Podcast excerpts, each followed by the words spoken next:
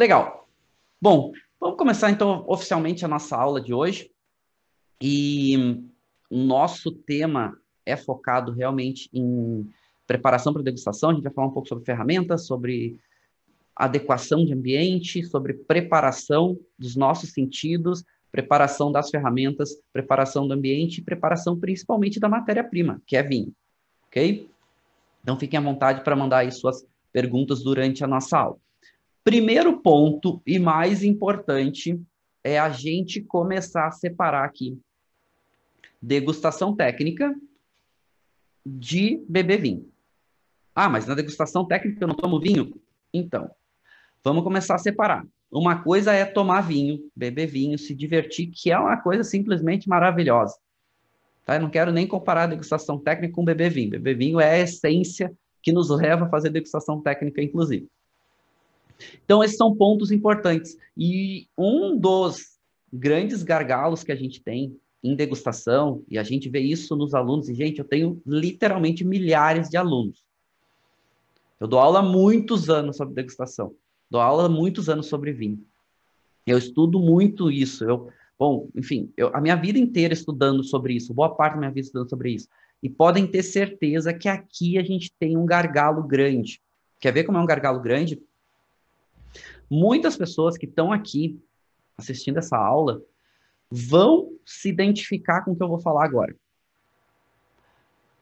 Tomam vinho há muito tempo, mas parece que não aprendem. Esse é o gargalo. E qual é o gargalo? Qual é o problema? É exatamente esse. Não é um problema, mas é uma questão muito de mindset, é uma questão muito de direcionamento, é uma questão muito de forma de consumir a bebida ou de provar o vinho. Quando a gente está falando de beber vinho, a questão hedonística, a questão de se divertir, a questão de. E não que degustação técnica tem que ser chata, mas são coisas diferentes.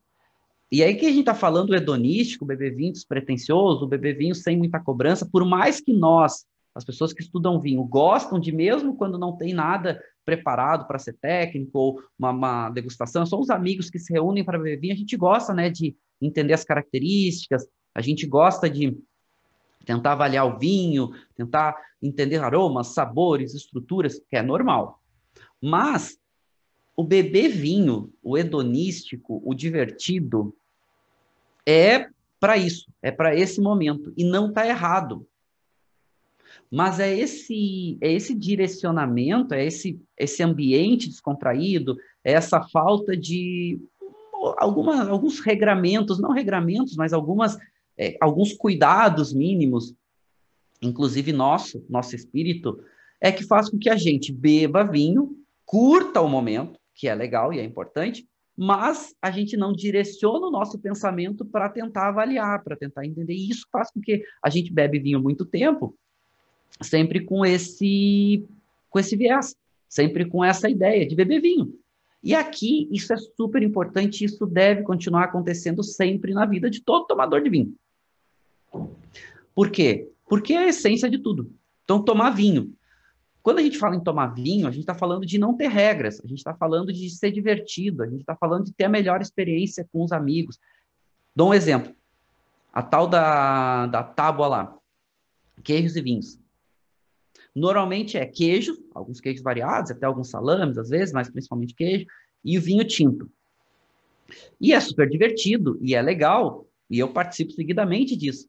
Mas se a gente parar para pensar e prestar principalmente atenção nas características dos vinhos com os queijos, normalmente, a harmonização ela não é a melhor possível.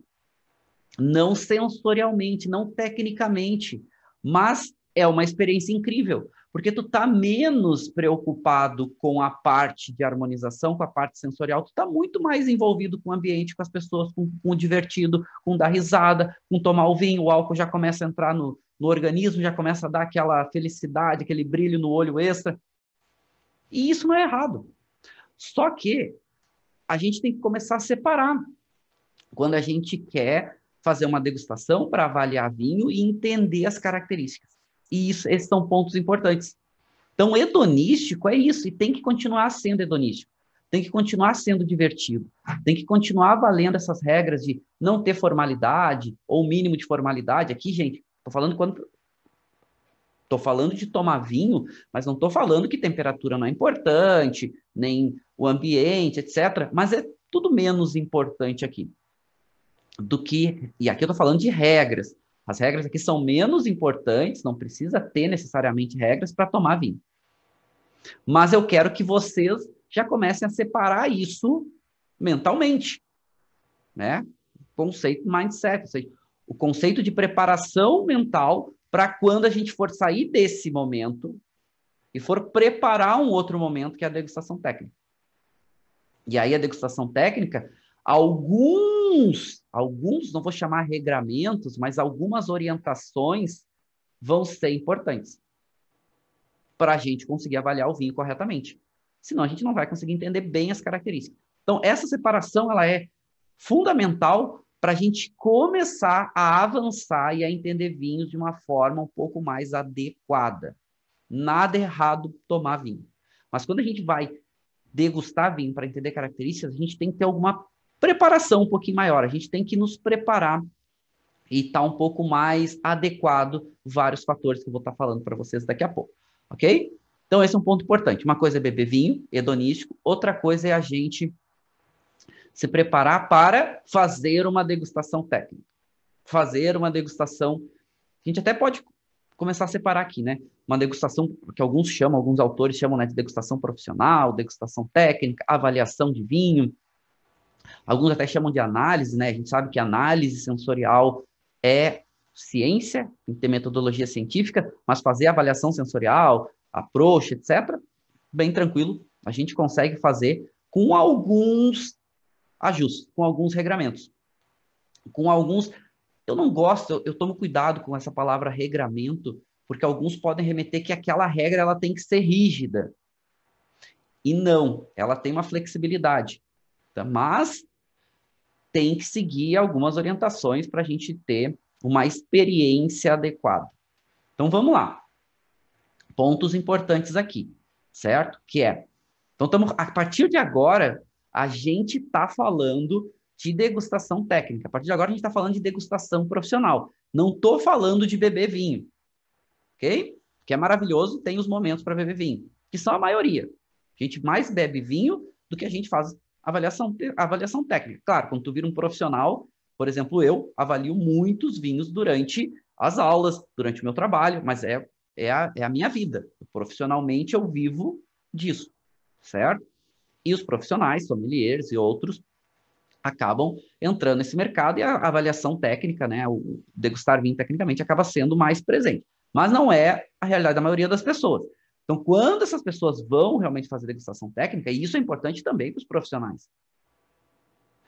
Análise, a gente fala de análise sensorial, aquela que é ciência, metodologia científica, etc., é muito rígido. A metodologia a, a pesquisa científica ela só é validada se ela seguir rigorosamente a aplicação da regra científica. Na avaliação, para que eu consiga entender bem as características dos vinhos, é importante eu também seguir algumas regras, não necessariamente como na análise sensorial, mas são importantes. Então, primeira coisa é degustação técnica, formalidade é importante. Formalidade tem que ter uma, uma sequência, tem que ter alguns regramentos, tem que por que isso? Porque a gente busca ter uma isenção, ou seja, ter o mais, o mais assertivo possível nas avaliações. Então, já começamos aqui falando de um ponto que a gente vai falar muito, que é ficha de degustação. Ficha de degustação nada mais é do que uma metodologia para avaliar vinho. Então, tem que ter a ficha de degustação. Por quê? Porque é a metodologia que tu vai seguir passo a passo para conseguir entender e não pular e não passar nenhum ponto importante. Ficha de degustação tem, são várias fichas, cada escola tem uma metodologia. Não, não vou dizer que uma é melhor que a outra, tem, todas têm seus pontos fortes, têm seus pontos fracos, mas são metodologias interessantes. Elas buscam coisas parecidas, que é o entendimento mais adequado da bebida. E aí vai de acordo com a metodologia que cada um está implementando. Então, por exemplo, a ficha de degustação da OIV, ela tem um padrão. A ficha de degustação da Associação Internacional de Sommelier tem outra, da Corte of Master Sommelier tem outra, da WST tem outra, da Associação Internacional Italiana de Sommelier tem outra. Então, tem várias fichas aí no mercado, né? A ficha que a gente usa para metodologia científica é outra. Então, são fichas que elas se interligam em muitos pontos mas elas seguem passos um pouquinho diferentes. Não tem melhor e não tem pior. Cada uma vai ter a sua busca, ok? Bom, depois, taça, ou seja, o recipiente que a gente vai usar para provar o vinho, e aqui a gente vai falar daqui a pouco um pouco mais sobre taças, mas taça é extremamente importante. É extremamente importante em taças que a gente use sempre o mesmo tamanho de taça porque os vinhos se comportam muito diferentes em taças diferentes. E às vezes o bocal só diferente, o tamanho do bojo diferente, já altera muito como o vinho vai estar tá se expressando. Então a gente tem que padronizar o tamanho da taça. A gente vai falar mais um pouco sobre taça daqui a pouco, mas é importante. Então eu sempre recomendo o seguinte: tem uma taça que é padrão, Inclusive, é a taça internacionalmente utilizada para degustação científica, para análise sensorial. É a única taça que é aceita, fora exceções, raras exceções. É uma taça padrão para degustação de bebida, que é a taça ISO. Então, recomendo sempre fortemente que use taça ISO. Não tem? Ok.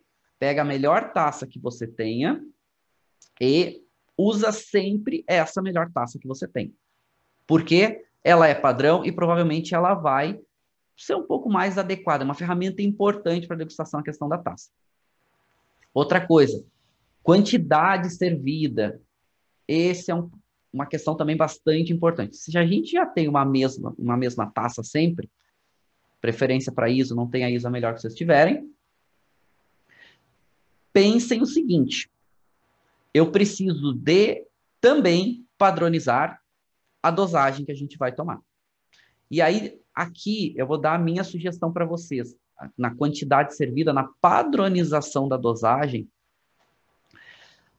vários autores têm recomendações diferentes. Agora eu vou dizer por experiência própria. De modo geral, os autores eles convergem quando fala que uma dose de degustação varia entre 30 e 50 ml. Certo? A gente, para metodologia científica, a gente, para análise sensorial, então você sabe que eu trabalho lá num laboratório, na verdade é um centro de pesquisa e formação lá na Itália, chama Centro Italiano de Análise Sensorial, e a gente tem vários alunos acompanhando na aula ao vivo que, inclusive conosco lá na Itália, tanto na Universidade de Camerino, que é a parceira desse centro, quanto lá no próprio centro, né? E a gente lá faz muita análise sensorial e avaliação de vinhos, muito, para o mundo inteiro certo? E lá a gente tem uma dosagem padronizada, fora raras exceções. Então, essa dosagem padronizada é de 30 ml. Por quê? Porque se bota um pouco mais, acaba ficando um pouquinho mais, a taça fica um pouquinho mais, uh, a intensidade de cor fica um pouquinho mais marcada, é, a própria dosagem né, de, de, de quantidade tem um impacto na percepção da pessoa, quando ela está visualmente, ela está vendo a quantidade servida, ela já tem um impacto. Então a gente padronizou em 30 ml, que é uma dosagem muito boa para degustação técnica, muito boa, ok? Que é o que a gente usa. É o que eu uso também nas minhas pesquisas, nas minhas avaliações, é 30 ml. Tem gente que gosta de usar um pouquinho mais, usar, por exemplo, 50 ml, onde a dosagem vai ficar um pouquinho maior na taça. 30 ml numa taça ISO é perfeito. Vou dizer para vocês, por experiência é o que eu uso. E funciona muito bem. Vou falar para vocês. Eu avaliando vinho hoje, 30 ml, sobra dois terços praticamente do vinho quando eu termino a, a avaliação. Mas isso é um avanço. Isso, com o passar do tempo, tu vai aprendendo a lidar. No começo, tem que tomar vários goles, tu toma um pouquinho mais. Então, não tem problema que essa dose de você seja um pouquinho maior. O que, que eu recomendo, tá? Tu vai dar vários goles. Então, o que, que eu, eu recomendo fortemente? Padroniza. Se você padronizar em 30 ml, padroniza os 30, pega um dosador, certo? Para ter sempre a mesma dosagem. Pega um dosador, tu pode pegar um dosador, tu pode fazer uma marcação na taça. Então, tu marca ali 30 ml, pega, separa no, em água mesmo, separa, bota na taça e pode fazer uma marcação na taça onde são os 30 ml. Tu pode ter um dosador separado, onde tu sirva no dosador e desse dosador tu despeja na taça. Eu não gosto muito dessa, dessa metodologia de botar no dosador, dosador para taça, porque normalmente tu perde, tu oxigena muito o vinho. Então, dependendo da avaliação que tu está fazendo, tu pode ter uma oxigenação excessiva. Por exemplo, um vinho muito antigo e outros vinhos, tu pode oxigenar demais, perder algumas características. Mas pode fazer. Vinho jovem, por exemplo, não tem nenhum problema. O que eu uso, eu pego uma balança, eu tenho uma balança de, de pesar líquido, aonde eu coloco o vinho, já tem uma regulagem nessa balança exatamente para líquido, tu tara ela com o peso da taça e tu coloca o vinho, quando chegar em 30, marcação de 30 ml, eu, eu retiro. Então eu já tenho essa padronização que eu uso. Então, mas importante é ter uma padronização. Entre 30 e 50 ml é bastante adequado. Entre 30 e 50 ml vocês vão ter uma, uma boa experiência, certo? eu estava falando que se vocês precisam to tomar muitos goles para entender as características dos vinhos, o que você pode fazer é exatamente isso. Faz toda a parte visual, faz toda a parte olfativa, e aí quando vai fazer a gustativa, tu já terminou visual e olfativo com os 30 ml, aí tu vê se vai precisar mais, tu repõe até os 30 ml para outros goles. Pode ser uma alternativa, tá? Eu uso isso com alunos novos em sala de aula. A gente tem uma dose padrão, quando precisa, repõe, mas sempre chegando àquela dose padrão que tu já vai te acostumando a trabalhar com ela. E sempre tentando avaliar o vinho com aquela dose. Por mais que tome toda ela durante a degustação, ou seja, tomar não necessariamente a engolir, já falar também daqui a pouco, mas passar o vinho pela boca, descartar, etc., tu vai consumindo o vinho, ou seja, ele vai, vai usando ele, mesmo que tu descarte, então tu vai repondo até aquela quantidade. Lembrando também, já falamos aqui em outras aulas, é importante ir treinando para conseguir entender e avaliar o vinho em menos goles. Então a gente pensa, não, vou tomar vários goles, vou tomar um gole para entender tanino, vou tomar um gole. Só que os nossos sentidos vão cansando. Então, quanto mais vinhos, mais difícil vai ficando. Quanto mais gole, mais difícil vai ficando. Então, quanto mais rápido, quanto em menos goles a gente conseguir avaliar, melhor para nós. Então, esse é um exercício também que a gente vai praticando. No começo é difícil? Claro que é difícil. Não é fácil. Aliás, avaliar vinho não é fácil. Tá? A gente precisa muita prática para conseguir entender, para conseguir dominar a degustação. E depois até tu, com o passar do tempo, tu vai criando as tuas, as tuas, as tuas metodologias, né? O que, que tu avalia primeiro, o que, que tu tem mais dificuldade, o que, que tu tem menos, mas isso é com o passar do tempo. É difícil avaliar vinho, tá, pessoal?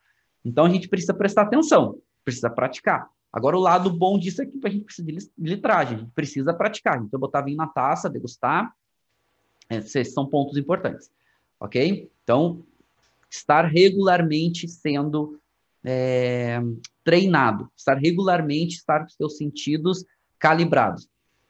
Para vocês terem ideia, numa análise sensorial científica de vinho, os degustadores, a gente tem níveis diferentes de degustadores. Mas os três níveis principais de degustadores, tirando um nível que a gente tem, que são os degustadores amadores, né? São bebedores de vinho, são hedônicos, são consumidores que não têm conhecimento técnico nem são treinados. Todos os degustadores que são treinados, que são técnicos, ou seja, três níveis desses degustadores, têm que estar constantemente alinhados. Alinhados é constantemente esses degustadores são testados para ver se os sentidos deles estão captando as informações importantes. E aí tem vários testes, tem várias metodologias que a gente aplica para fazer esse alinhamento. Se está muito desalinhado, esse degustador passa por uma reciclagem sensorial para depois voltar para os painéis de degustação. Ok? Bom, mas isso aqui está falando de análise sensorial científica. A gente, de novo, não esquecendo, falei para vocês, a gente está vindo aqui para o mundo real, que não é de laboratório de análise sensorial. Mas mesmo não sendo laboratório, local adequado é importante. certo? Ou seja, o mais adequado possível. Ah, não é um laboratório? Claro que não. Tá, mas o que, que tu fala, Marcelo, de, de local adequado? Eu já vou falar um pouquinho mais.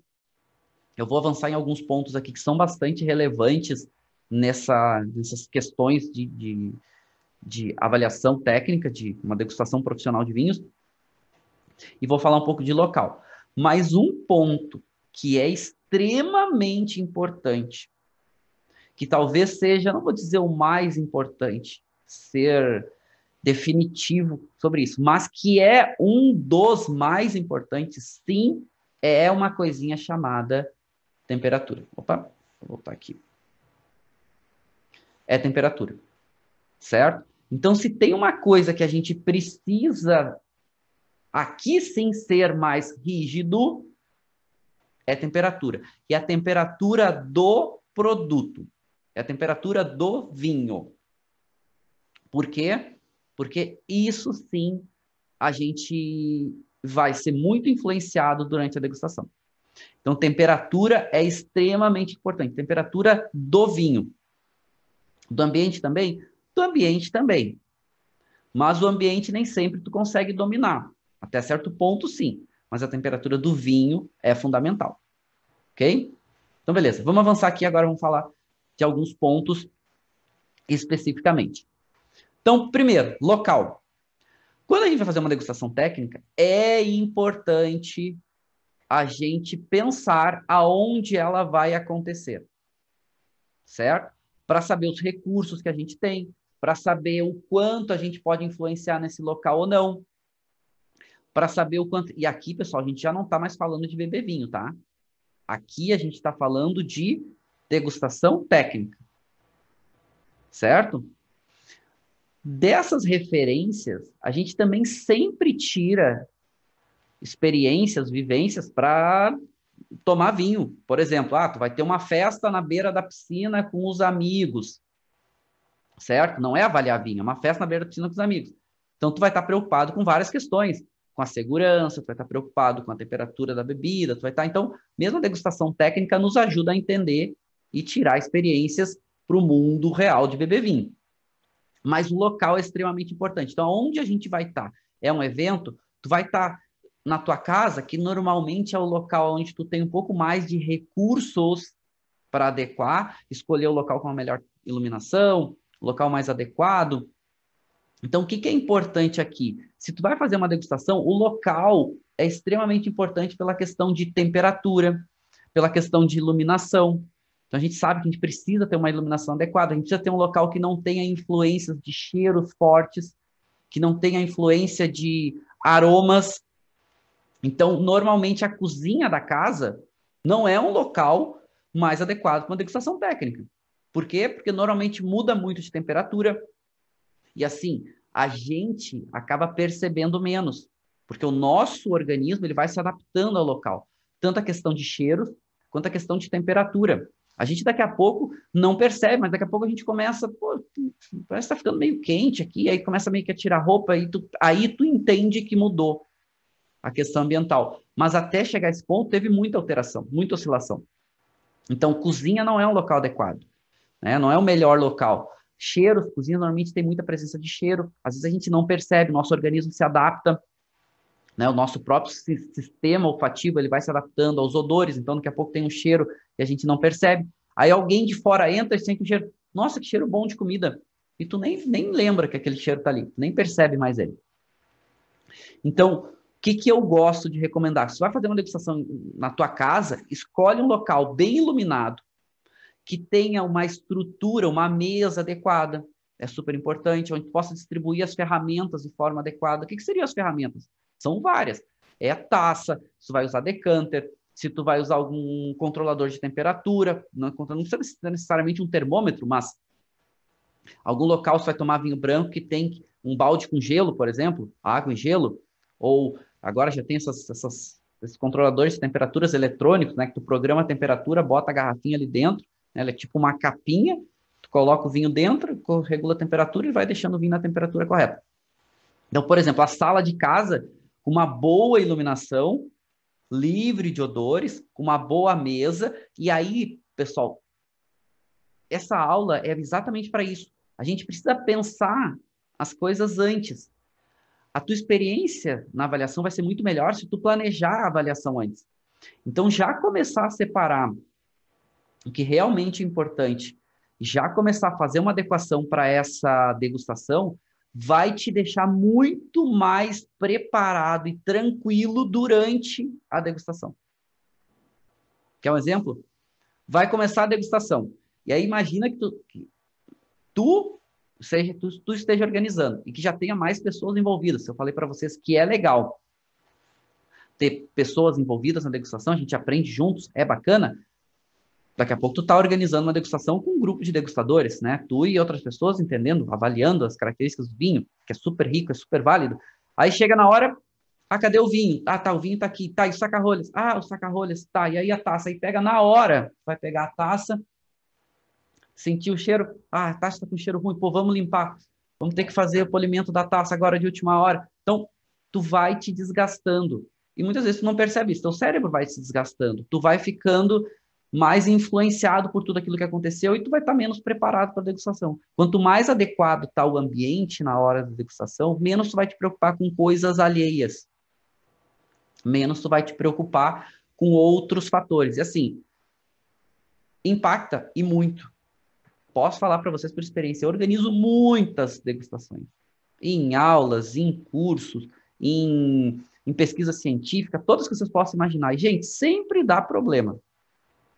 Isso que a gente é muito preparado, tem vários checklists, sempre tem problema de última hora. Então, quanto mais preparado para vocês, vocês estiverem, melhor, tá? Outra coisa, um ponto que muitas vezes as pessoas não prestam atenção e é super importante para a degustação técnica é o formato. Formato é, bom, qual é a sequência que a gente vai degustar? Quantos vinhos tem para degustar? Qual a metodologia a gente vai estar tá implementando? Quem vai degustar? Todo mundo degusta junto? Vai ter um que conhece os vinhos, por exemplo, e separar os vinhos às cegas? Esse, esse, esse, essa pessoa vai, vai rodando? Então, aqui algumas dicas para vocês é legal, é o seguinte, se a degustação é de um grupo, cada pessoa, ou cada grupo de pessoas, cada X pessoas, podem levar uma garrafa diferente e daqui a pouco, ou uma pessoa compra os vinhos e dividem o valor, porque fazer degustação comparativa também é uma riqueza grande na degustação. É super importante na avaliação sensorial degustar as cegas. Ah, é importante degustar as cegas, também daqui a pouco vai falar sobre isso. Mas daqui a pouco uma pessoa que conhece os vinhos compra, divide, e essa uma pessoa que vai botar os vinhos a cegas para que ninguém mais saiba. Ou cada um leva uma garrafa, ou cada duas, cada três pessoas levam uma garrafa, uma pessoa que está levando a garrafa sabe, leva já é, o vinho às cegas, para que os outros não saibam os vinhos que estão sendo degustados. Então, isso tudo tem que ser pensado no formato. Qual a metodologia, qual vai ser a sequência, qual vai ser a ordem, qual vai ser. Ah, mas aí levou quatro vinhos, cada um levou um vinho, são quatro vinhos diferentes, e qual vai ser a ordem? A gente vai falar daqui a pouco, nessa né? questão de estruturas, que é, começa pelos vinhos mais leves, vai até os vinhos mais intensos, mais encorpados, mais, mais intensidade de características, mas daqui a pouco ali na hora, diz, ah, tu vai servir o vinho, tu vai ver. Então, ah, quem tem vinho branco, ah, quem tem vinho espumante, não tem problema, não fala qual é o vinho, mas quando tu servir, tu vai ver se ele é branco, se ele é tinto, se ele é espumante, se ele é rosé, então não precisa ficar escondido até a hora de servir, pode falar antes. Ah, eu tenho quem tem vinho tinto, aí já faz essa separação. Certo? Já começa a fazer uma separação aí, mesmo às cegas. Então, o formato antes é extremamente importante. E aqui a dica para vocês é: planejem o formato. Planejem. Que isso vai ajudar muito na hora de degustar. Podem ter certeza disso. Quanto menos influências externas de coisas pequenas tiver, melhor para a degustação. Por que que naqueles, vamos parar para pensar, por que que naqueles, naqueles, naqueles encontros de, de, de degustação técnica, de grandes degustadores, ou de dessas empresas que fazem revistas e outros que organizam concursos de vinhos, porque o degustador, o que, que ele se preocupa? Praticamente com pegar a taça e provar. Então tem alguém que faz o serviço, tem alguém que cuida das taças, tem alguém que faz.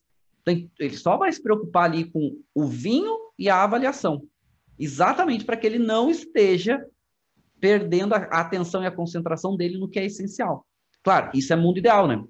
Então, a nossa realidade, quando a gente organiza, é outra, mas a gente quer que tenha um mínimo de influência. Então, o formato é extremamente importante. Depois, iluminação. Iluminação é extremamente importante. Gosta de avaliar vinho, avalia vinho regularmente, já prepara um local que tem uma iluminação adequada. E hoje, com as lâmpadas de LED, a gente tem uma vantagem muito grande. Que antigamente a gente tinha menos vantagens. Por quê? Porque a luz branca antigamente era só a fluorescente. Ou pouquíssimas outras que eram muito mais caras ainda. Então, tu tinha incandescente, que era a lâmpada amarela, tu tinha luz fluorescente, que era a branca. Luz amarela não é a mais adequada. Então, o que, que é o mais adequado? É a luz, ou o que a gente chama de eles chamam de luz, luz dia, ou fluorescente dia, que é uma luz branca que tem um toquezinho amarela, amareladinho, ela inclusive se chama luz dia, que é essa expressão, que tu encontra hoje muito fácil em lâmpadas de LED, que é a mais adequada, com uma intensidade boa. Não tem essa luz, prefira a luz branca, com uma intensidade muito boa, que é extremamente importante para a gente conseguir visualizar bem o vinho. Se a luz, quanto menos intensidade de luz tiver, mais os vinhos vão parecer opacos, ter menos brilho, mais concentrados e tu vai conseguir ver muito, muito, muito limitadamente a questão da cor. Então, assim, os vinhos ficam muito mais próximos. Os vinhos tintos parece que tem tudo a mesma cor, vinho, né, quando tem pouca intensidade de cor, é, pouca intensidade de luz, os vinhos brancos acabam ficando muito parecidos, vinho rosé, então, quase fica tudo igual. Então, uma boa intensidade de luz é extremamente importante. Então, o que eu estou recomendando para vocês, se é em casa, use a sala de casa. Porque na sala de casa, tu consegue trabalhar mais, melhor essa questão de luz. Botar uma lâmpada um pouco mais forte, colocar um abajur ajudando.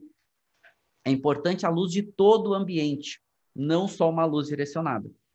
Aqui é um ponto importante para isso. Então, essa questão de luz é, quanto menos menor incidência de luz, por isso que quando a gente sai para tomar vinho, a luz de vela, um, um, ambiente romântico, não tem como a gente avaliar bem um vinho. Por mais que a gente, né, ali discretamente possa, né, tu imagina tu num, num, jantar romântico, sair, né, tu e a pessoa, aí chega lá, tu começa, né, ah, não, pô, característica, vinho assim, assim, assado, a pessoa, se a pessoa não entende vinho, a pessoa vai ficar, pô, né? Aliás, essa é história, né, você sabe a história do Enochato? Enochata é exatamente essa pessoa que confunde a degustação técnica, o horário da degustação técnica com, a, com o bebê vinho, com o hedonístico. Ou seja, o Enochata é a pessoa que quer fazer uma degustação técnica na hora que é de beber vinho, na hora hedonística. Na hora que tá todo mundo ali se divertindo, todo mundo ali brincando, etc., confraternizando, falando risada, bebendo vinho, comendo. E aí vem alguém lá, ah, sentiu os aromas disso, ah, olha essa característica, o cara vai olhar para ti, a pessoa vai olhar para ti, vai aí, tipo, ah, não, tá, vai pra lá, chato. É assim, nasceu o Eno chato. Né? O cara que quer ficar avaliando vinho no momento que não é adequado. Mas é da nossa natureza, pra gente que gosta de vinho, entender as características, querer entender, e, e até pode, nada, não tem nada contra fazer isso, mas de forma discreta, se não é o momento adequado. Estava falando da sala de casa exatamente por causa disso. A sala de casa é mais isenta, tu pode regular melhor a luz. Tu, normalmente na sala tu tem mesas maiores, o que, que é legal? Prepara a mesa, toda a área que tu tiver disponível para degustação melhor. Então, uma mesa, normalmente, as mesas de sala de jantar e outras são mesas mais adequadas, tem um ambiente mais adequado, tem um ambiente maior, tem um local estável, que é a mesa para botar todas as ferramentas, botar as taças, saca-rolhas, garrafas, etc. E normalmente a sala é mais isenta de odores do que a cozinha, por exemplo. A cozinha sofre mais com essa questão de odores. Então, o que, que é legal? Uma dica dessa questão de, de ambiente também é, se tu vai organizar uma degustação, a sala, se ela não é bem isolada, tentar não utilizar tanto a cozinha ou usar a cozinha depois da degustação, deixar a sala bem arejada para que tenha uma boa circulação de ar, para que saia todos os odores, controlar bem a iluminação, ter uma boa iluminação, uma boa incidência de luz que vai ajudar bastante. E é, essa questão de a preparação antes não ter essa questão de produtos de limpeza forte, ter né, ficar com cheiro, ou passar é, lustramóveis, ou algum produto de, de chão que fique com cheiro muito forte. É também interessante a gente cuidar disso para não ter odores além dos odores da casa, né, odores de comida e de outros, para não ter odores de produto de limpeza que também vai alterar, vai afetar, certo? Isso é legal e pensando. E vocês vão ver que você, o que, que eu recomendo para vocês quando vão organizar uma degustação. Cria um checklist.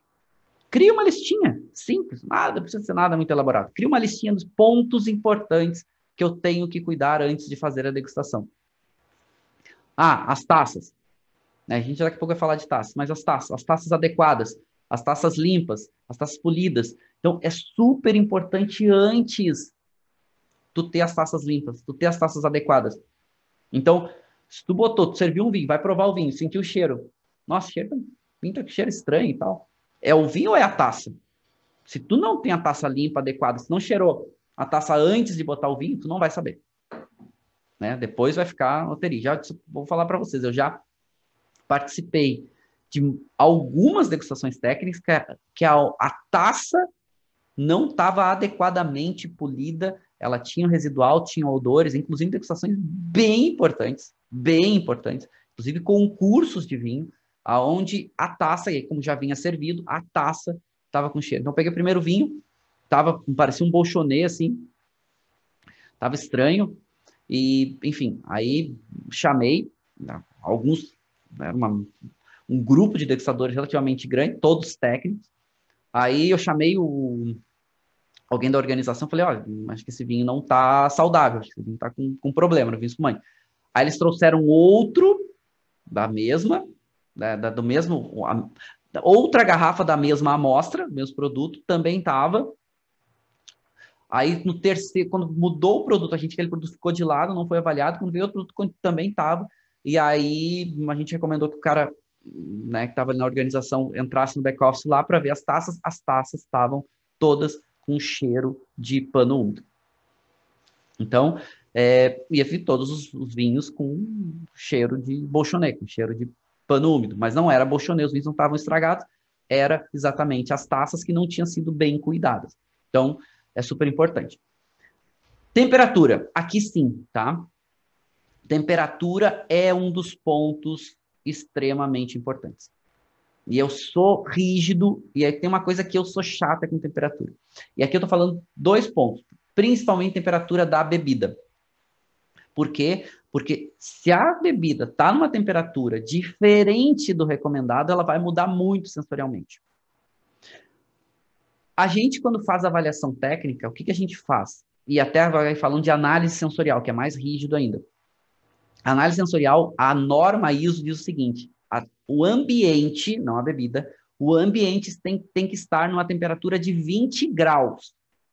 20 graus no ambiente. E aí a temperatura da bebida, de acordo com a recomendada. Então, essa é uma temperatura que eu gosto. Então, eu preparo os ambientes que eu vou trabalhar a 20 graus. Então, normalmente tem um ar-condicionado extremamente adequado ao ambiente, boto dois termômetros, normalmente um em cada, cada lado, porque o ar-condicionado ele vai oscilando essa questão de temperatura para ver se tem uma temperatura adequada. Vai oscilar? Claro que vai. Né? Isso não tem jeito, mas o recomendado é em torno de 20 graus.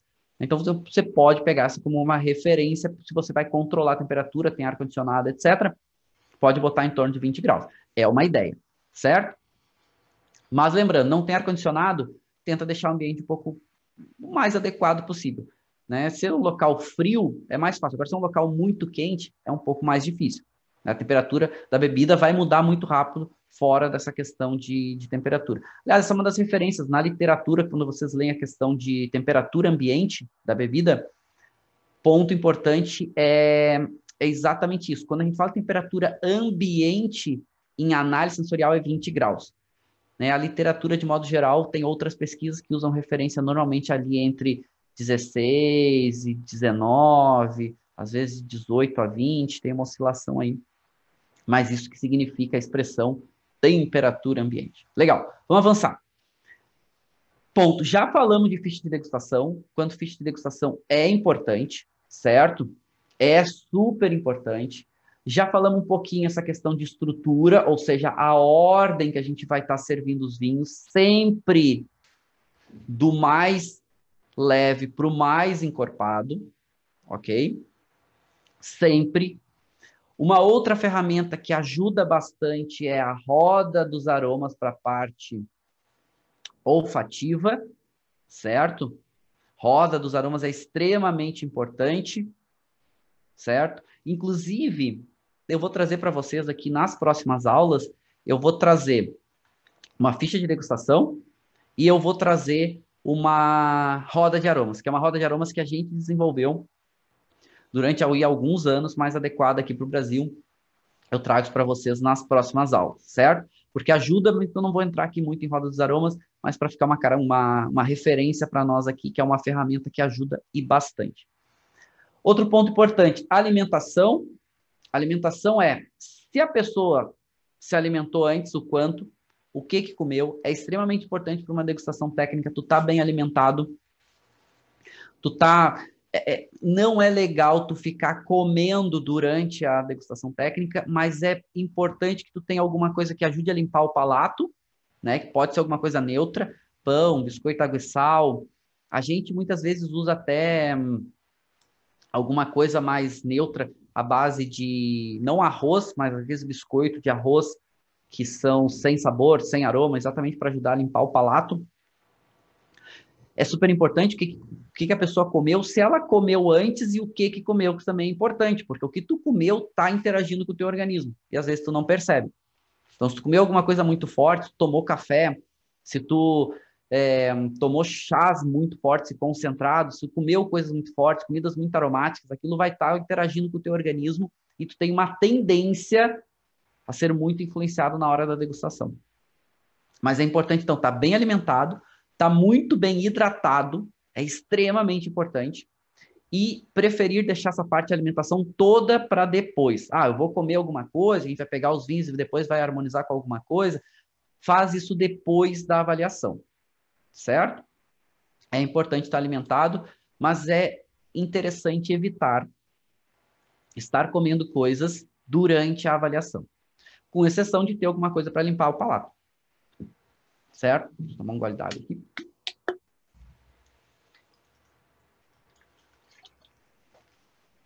Então, isso é importante, ok? Bom, falando nisso, a gente tem o nosso palato. Palato é nossa boca. O que a gente comeu antes vai influenciar não só na nossa questão de interação com o nosso organismo, mas principalmente também na influência que vai ter no palato. Então, comidas fortes, a gente sempre evita antes da degustação técnica. Não só porque a gente vai ficar sentindo aqui, então, tipo, ah, se tu comeu, vamos dar um exemplo, tá? Tu comeu uma cebola, comeu alho, comeu pimentão, teu organismo fica processando aquela informação e tu fica, às vezes, com aquele né? Aquele retrogosto durante horas do pimentão ou da, ou da cebola. Ou de... Isso é uma coisa. Mas também tem a questão do palato, é que tu, às vezes, contamina o teu palato, esse é o termo, né? Ou seja, tu influencia com alguns elementos, esses elementos ficam muito presentes. Então, cafés, cigarros, é, chicletes, né? Goma de mascar com sabor de mentas, são tudo coisas que tem que evitar. Escovar os dentes, porque isso demora muito para conseguir é, descontaminar o teu palato, descontaminar a tua boca. E aquilo vai influenciar muito. Escovar os dentes, por exemplo, demora muito tempo para te conseguir tirar aquela intensidade da pasta de dente, daquele mentol, herbáceo, etc., da pasta de dente, fica aquilo influenciando muito na degustação.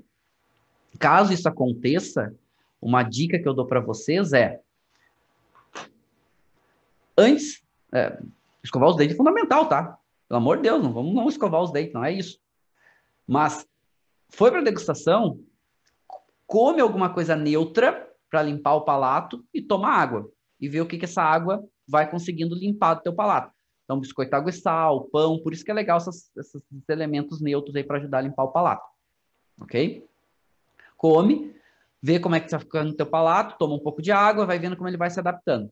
Então, come um pouquinho, normalmente isso funciona. Quanto mais intenso é o elemento que tu comeu antes, como café, como chiclete, pasta de dente, mais vai demorando para ele limpar a tua boca. Mas é importante para degustação técnica. Outra coisa que é extremamente importante é o copinho de descarte, ou o nosso baldinho. Ok? Porque degustação técnica é importante que a gente descarte. Ah, mas eu adoro tomar o vinho, o vinho é caro, etc. Ok, toma. Mas o que tu precisa saber? Que os teus sentidos vão cansando. Quanto mais tu ingere, mais tu vai ficando cansado, principalmente por causa do álcool. Então, se tu vai tomando, tu vai ficando mais cansado, tuas avaliações vão ficando mais prejudicadas. É certo que tu vai ficando mais feliz. Aí eu não estou contestando isso, tu vai ficando mais alegre. Mas tu vai ficando mais cansado. Os teus sentidos vão ficando mais cansados. Os teus sentidos vão perdendo capacidade de avaliar. Então, é importante. Então, o que, que eu recomendo fortemente para vocês? Tenham um copinho de descarte. É legal que o copinho seja escuro, porque o que vai, tu vai, vai cuspindo ali, aquilo vai ficando literalmente uma aberração, né? Um negócio grotesco lá dentro, mas escurinho é legal, porque não aparece. Mas é importante para os seus sentidos estarem descansados, para os seus sentidos estarem adequados para as avaliações. Mesmo não engolindo, o álcool vai entrando também no organismo né, por mucosas, no nosso próprio palato, etc., vai absorvendo o álcool e a gente vai cansando. Tu imagina se a gente vai engolindo, a gente vai cansando muito, muito mais rápido. Certo?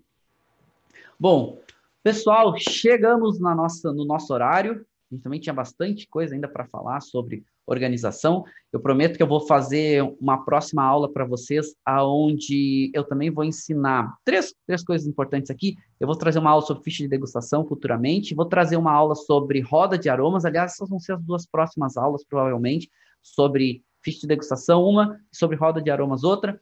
Mas também vou trazer mais uma aula mais adiante para vocês, ensinando como montar um kit, como vocês fazem para comprar e montar um kit de degustação de vinho com as ferramentas mais importantes, taça, copinha, etc., como eu faço para os cursos.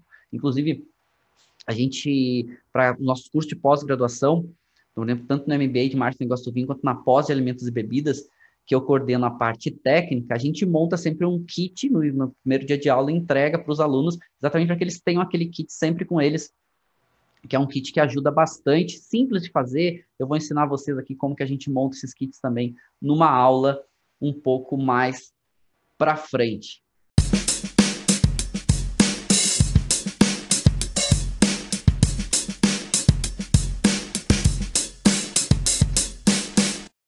Você acabou de ouvir uma aula de vinhos do professor Marcelo Vargas, em formato de podcast. Para mais conteúdos, dicas e materiais sobre a bebida, acesse o site www.marcelovargas.org. Um forte abraço e até o próximo encontro.